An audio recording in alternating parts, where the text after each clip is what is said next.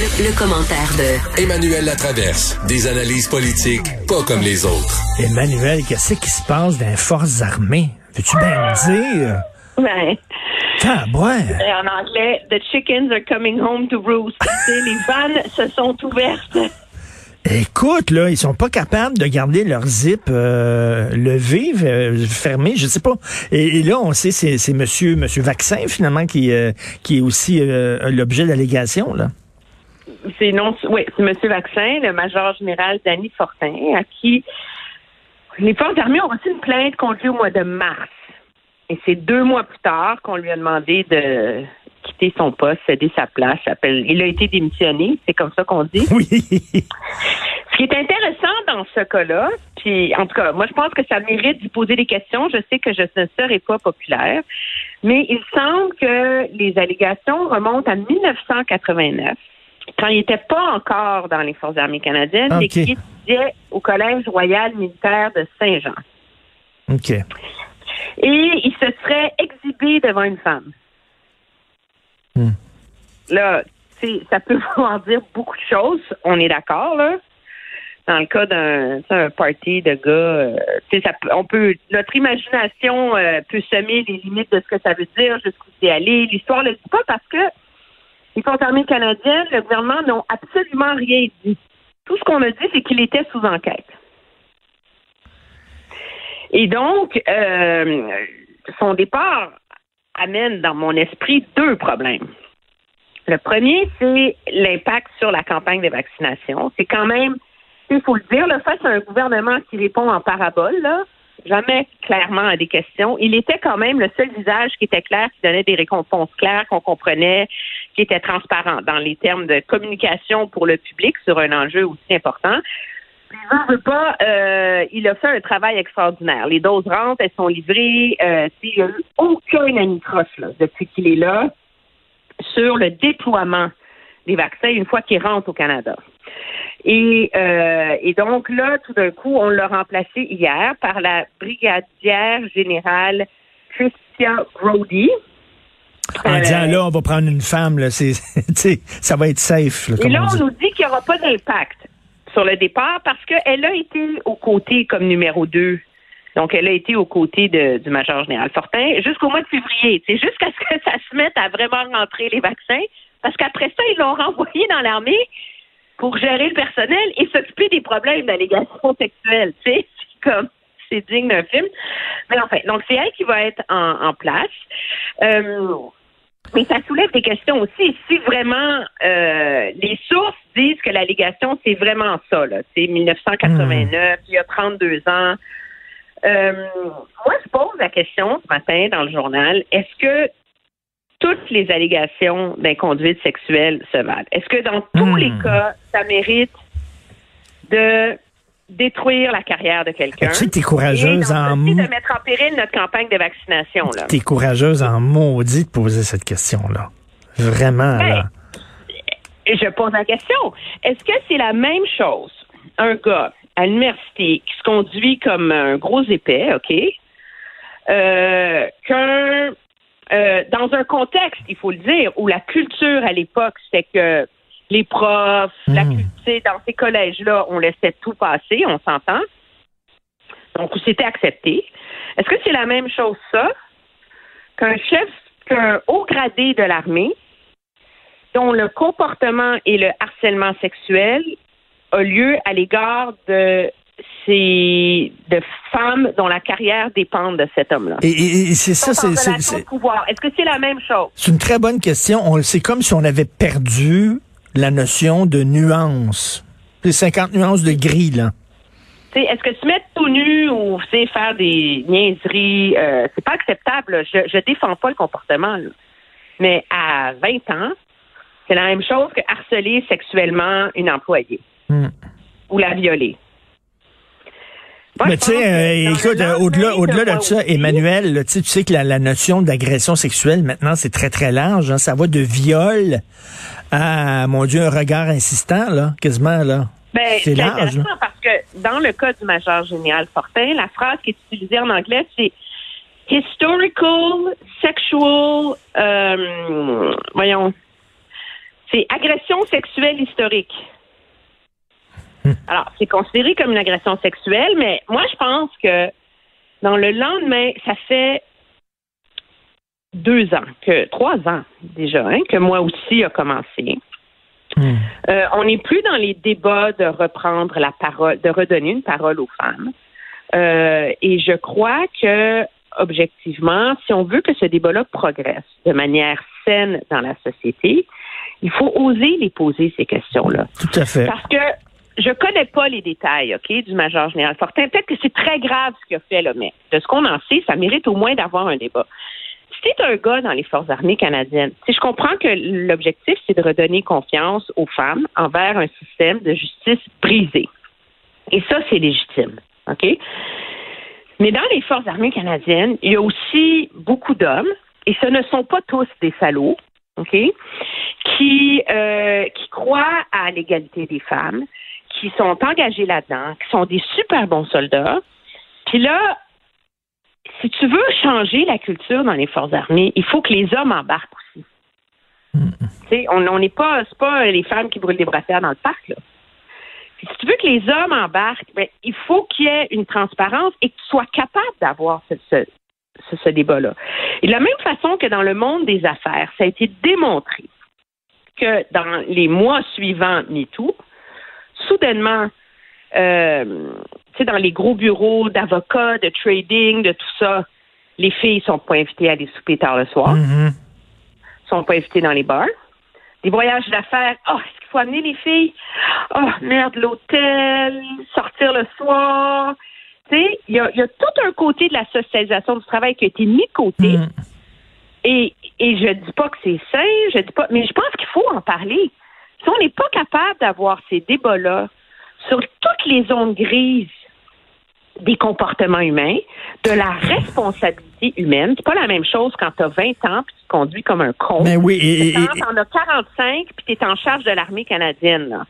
et là, euh, tu, tu fais seulement que poser des questions. Tu n'arrives pas avec des, des- des réponses, mais tu dis comme société mature, est-ce qu'on peut discuter de ça calmement?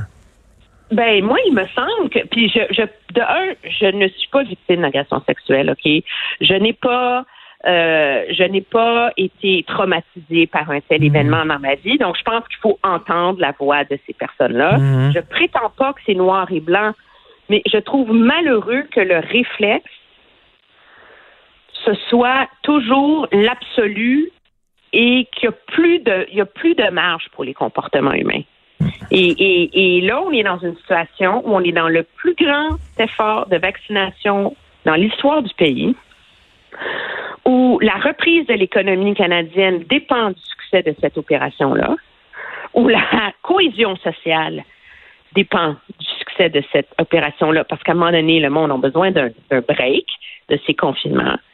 Et là, on décapite l'opération vaccination. Je, ne, je veux bien que la brigadière générale Brody, elle est probablement immensément talentueuse, elle est super bonne. Il n'y a personne qui va me faire à croire qu'en arrivant une semaine où on livre 4 millions de vaccins au Canada, elle va comme être Wouhou! Moi, je sais exactement quoi Mais faire. oui. Elle a quitté l'opération au mois de février quand il y en avait 100 000 qui rentraient par semaine. Là, C'est une, sacrée bonne question. Écoute, en terminant, là, tu sais que les propriétaires de restos disent c'est pas viable ouvrir seulement les terrasses.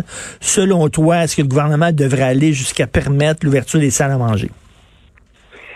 Moi, je pense qu'il faut y aller graduellement pour pas que on, arrive à un free for all général. J'ai regardé, j'ai fait l'exercice. On a ouvert les restaurants l'an dernier quand il y avait 115 cas par jour le 15 juin. On est quand même loin de ça en ce moment. Il n'y a pas eu l'en- l'entre-deux d'ouvrir juste les terrasses qu'on a déconfinées l'an dernier. Moi, je pense qu'ouvrir les terrasses, c'est absolument sain, essentiel. Ben oui, ben oui, ben oui. Je pense que les rassemblements privés, il n'y a aucune raison pour pas les permettre. Parce qu'à l'heure où on se parle, il y a la moitié moins de cas dans la société que quand on les a permis l'an dernier. Mais je, je comprends le gouvernement de vouloir y aller graduellement en termes de réouverture de ces grands espaces de socialisation et, euh, et se donner le temps d'avoir atteint vraiment un objectif de au moins 70% des gens qui ont une dose. le 75. Là, tout est bouqué, là, mais on n'est pas rendu là, tu sais. Et est-ce qu'il s'agit d'atteindre ces, ces points de repère-là? Tous les épidémiologistes disent que le problème, c'est l'intérieur. Parce que maintenant, on sait que le virus se transmet par aérosol, pas seulement par les petites gouttelettes à deux mètres. Alors, moi, je pense qu'il faut tenir compte de ça. Euh, le gros impact que va avoir l'ouverture des terrasses, c'est la capacité des villes, comme la ville de Montréal, de se revirer de bord et de permettre, de mettre en place un, des fermetures de bouts de rue, de je sais pas quoi, pour justement permettre aux euh, restaurateurs d'avoir des grandes terrasses extérieures. C'est ça, là, pas, pas, pas. Comment compenser l'absence d'espace intérieur pour servir les gens. Je pense qu'il y a un compromis à trouver là-dedans. Euh, mais je comprends le gouvernement d'attendre avant d'ouvrir les salles à manger intérieures. On va voir ce qu'ils annoncent euh, ce soir parce qu'il y a eu plein de ballons d'essai d'envoyer. On verra ça. Merci beaucoup, Emmanuel. Ça me fait plaisir. Merci, Au bonne journée. Bonjour. 8 kilomètres en dessous du fleuve. Mais, Faut pas être claustrophobe, hein. mais tabarnouche, moi, là, Faut moi, pas qu'il y ait d'accident, là. moi, là, le, le, le- c'est une bonne question. Sur le tunnel Hippolyte-Lafontaine, c'est à peu près le maximum que je peux faire. Quand, quand, quand j'arrive au bar, 1,9 là, j'ai hâte, j'ai hâte en Christie de sortir. Ouais. J'ai vraiment hâte. Ouais. ouais. Tu te souviens, il y avait eu un feu dans le tunnel du Mont-Blanc? Oui, oui. Mais oui. Et puis moi, j'avais regardé des nouvelles, je me disais, sacramouille, je voudrais pas être là. Tu sais, juste les, juste les tatas qui avaient bloqué la circulation pour protester contre les masses dans le, le pont, euh, le tunnel d'Hippolyte Lafontaine. Je me souviens, il y a comme un mois de ça.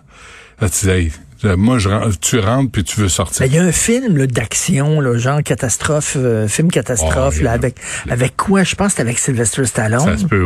Ils sont dans Ils un sont pognés dans tunnel, un là, tunnel. puis euh, le feu Ouais. poigne là-dedans, ils Ouais. peuvent pas sortir. C'est drôle, hein? Hippolyte Lafontaine a été construit de 63 à 67 avec la technologie des années 60. Ça a pris quatre ans. Ils ont fait deux kilomètres. Ça a coûté 75 millions. Mais non, mais là, oublie ça. On n'est plus capable. Les Chinois sont capables de faire ça. Non, les non, mais- Chinois peuvent te bâtir un Chinois. pont Ouais. Pas à 150 euh, millions le kilomètre. en un après-midi. On creuse. Ils lancent les taupes, après ils mettent les tunneliers, puis après ils sortent de l'autre bord. Mais euh, mais je sais pas pourquoi c'est euh, si cher. Puis euh, je vais avoir M. Bonardel à midi et demi. 6 à 10 milliards, c'est quand même une marge de manœuvre. 40% là. Tu quand tu disais à Mme Ouais. Dutrisac, là, je vais aller chercher un sofa, ça va être en, Entre- en- entre entre 600 puis 600 puis 1200 1000 piastres. Ouais, c'est ça. Où je te construis une maison, ça va être en 600 000 puis un million. Ben oui. Je te dirai ça quand j'aurai fini. Puis il y a peut-être des extras. Ça dépend ce qu'on ce qu'on trouve. Si je creuse puis il y a un cimetière, euh, ça va prendre des délais. Ça va coûter Si on cher. trouve une pipe en plâtre. Une pipe en C'est faut fini. isoler. Ouais, ouais. Non, mais c'est, c'est, je trouve beaucoup d'argent, mais en même temps, faut pas avoir peur des grands projets. Bon, au Québec, je sais pas ce qui est arrivé. Dans les années 60, là, avec de la, des grues, puis des pics, puis des pelles, on a fait l'île Notre-Dame, on a fait euh, la, la place Ville-Marie, on a fait le tunnel. Tu sais, on a construit des affaires. Là, tout à coup, on a des technologies de psychopathes pour aller sur Mars, mais mais on n'ose plus, tu sais, développer parce que c'est pas juste Montréal là, le Québec, c'est aussi Québec, puis euh, puis les autres villes. Fait que moi, je suis content que J'en ai un, moi, un projet de société, faire un chantier comme ça qui va arriver dans l'échéancier en respectant le budget. Ça, c'est un beau Non, projet. ça c'est un scénario de science-fiction. OK. Là, t'es Asimov. Euh, donc, à midi et demi, euh, M. Bonardel, à 11 heures, on va revenir sur le 11e féminicide qui a eu Ben lieu ouais. euh, ce- cette à nuit. ce matin. Puis euh, tantôt, on va parler des éducatrices en garderie. Tu sais, euh, quand on faisait la liste des jobs de femmes à rabais, là, de, tu sais, de cheap labor, tu sais, on a parlé des infirmières, préposées aux bénéficiaires. Mais on va ajouter les éducatrices en garderie. 32 000. C'est juste Après des enfants. 10 ans, Ouais. 42 000. Ouais, ouais, Après ouais. 10 ans. Après 10 ans, à, jouer, à élever, à torcher, à avec les nourrir enfants. les enfants. C'est juste ça. C'est juste ça. Bouteille de vin, ça, c'est précieux. Pierrette, elle peut garder les enfants. Hey, veux-tu que je garde ton enfant? Tout ce que ça me prend, c'est le câble, puis un cendrier. Cendrier, oui. Donne-moi un cendrier, puis ouvre la télévision, moi, garder ton enfant, moi. Ah ouais, tu sais, nous autres, on vient de la génération où ils nous parquaient devant la télé. Ils n'avaient pas de géo, là. Bon, ben là, les amis, on va faire un casse-tête. Et sacramouille. Non, non, c'est pas Ah, ça. Non, non, trouve des morceaux, ben essaye de faire un casse-tête toi-même. Regarde que le basile, Ben là, oui. on, on met le bébé dans le Patoff. basile, puis c'est tout. Patoff, Euh, ça, c'est éducatif. Ben, je comprends. Ah, regarde ce que ça donne, toi et moi. on est grandi Deux clowns. Deux petites clowns. Ah ouais.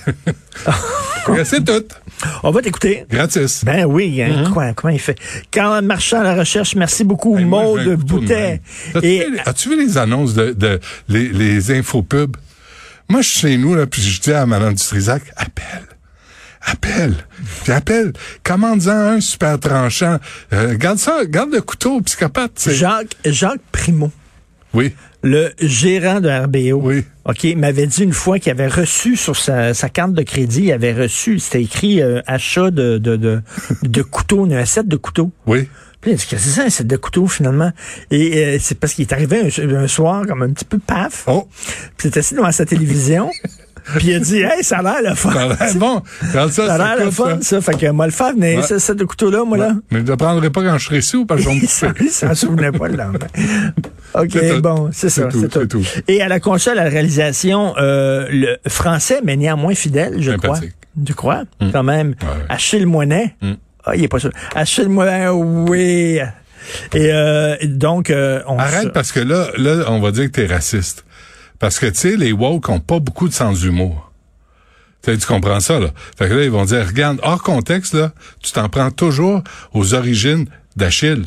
on peut rien dire Ça des jokes sur des blancs. Les blancs savent pas danser, les blancs. Ah, ça, c'est pas grave. Ça, c'est pas grave. Mais, mais hier, j'ai passé euh, le message que, tu sais, Québec solidaire a enfin compris que ça prenait un bon père de famille blanc. Tu sais, euh, Gabriel Nadeau-Dubois pour gérer un parti politique. Les affaires, là, de co-porte-parole, puis des affaires... de- Non, non, ça prend un homme blanc pour mener un parti politique. Québec solidaire vient de s'en rendre compte. Il est pas chef, il est porte-parole. Quand même. Ça, c'est bizarre. Non, mais- le chef de Québec chef, solidaire, il- le vrai chef, on le voit pas. Non, non, c'est ça. Il est caché. Puis là, il y a des gens qui vont dire, hey, il dit que ça prend un homme blanc. Ah, les- les- les- les- le, téléphone, le téléphone commence à sonner. Là. Ah oui, répondez pas. Si tu réponds pas, il n'y a pas d'appel. Ils ont aucun sens de l'humour. Zéro. Alors, euh, on se parle demain à 8 heures et là, on écoute Benoît.